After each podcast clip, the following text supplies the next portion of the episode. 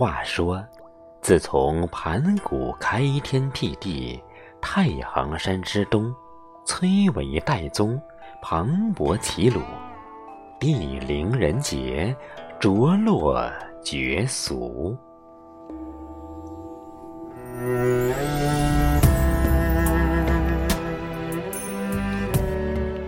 时到北宋仁宗皇佑元年仲夏里某日，曹州城南三十里的涂山坡下城头起处，一队车马林林而至，来的是当朝枢密使庞吉和他的家眷亲随。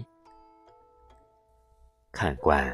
这个庞吉乃是宋朝一大名臣，此人进士及第入仕，一路升迁，官至枢密使、宰相，受封尹国公。庞吉通晓律令，长于历事，文韬武略，尽皆不凡。尤其难得的是其如伯乐，慧眼识珠，替朝廷选拔了一文一武两大人才。文者司马光，武者狄青。庞吉本为官清明，刚正不阿，但他万未料到，在后世野史中，自己竟被描绘成一个陷害忠良、十恶不赦的大奸，实是无妄之至，令他和潘美做了有宋一代最冤的二大头。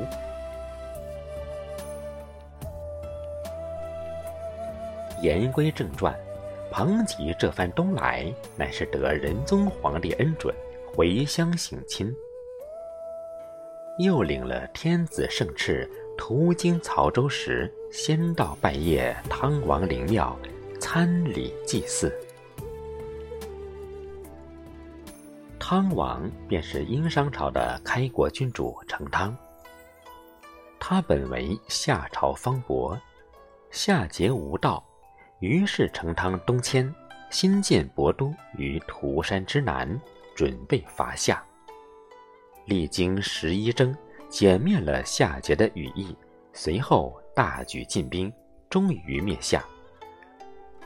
成汤在位三十年崩，葬于涂山。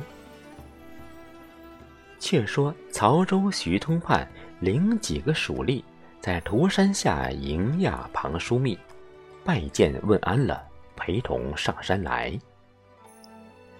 徐通判边行边道：“书相亲来涂山祭祀，汤陵异地之争，当可止息了。”庞吉道：“呵呵，曹州所修地方志，老夫读了，甚觉有理有据。殷商以共。”迄今已有二千六百余年，时代久远，以致误会衍生。以老夫涉猎所见，似曹植之黄览记载汤王陵在博城为最始，诗人并无争议。只是后来其生之节，故《曹州志》亦在正本清源，校正其意。甚好。徐通判道：“书相明鉴，古时亳字通亳，故亳城即亳城也。西汉设亳县，其县治便在本曹州城南。商汤建亳城后，大会天下诸侯，设盟伐夏，史称景亳之命。亳是亳城。”景即曹州东四十里之景山。再据《左传》，商汤后裔之诸侯宋国，以伯为其祖先宗义，祖先宗弟断不有错，此亦足以为证。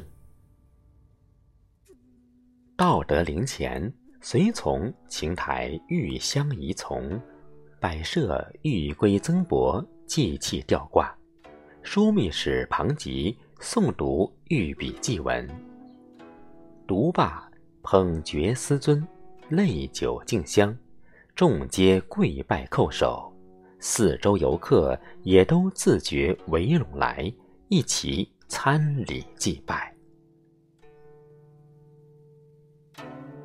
祭奠礼毕，庞吉为徐冲办道：“老夫回京后，自当奏闻天子拨下官银来，将汤陵重修，仪门照壁等一应弃善。”徐通判躬身道：“书向此意，功在后世。”又请问道。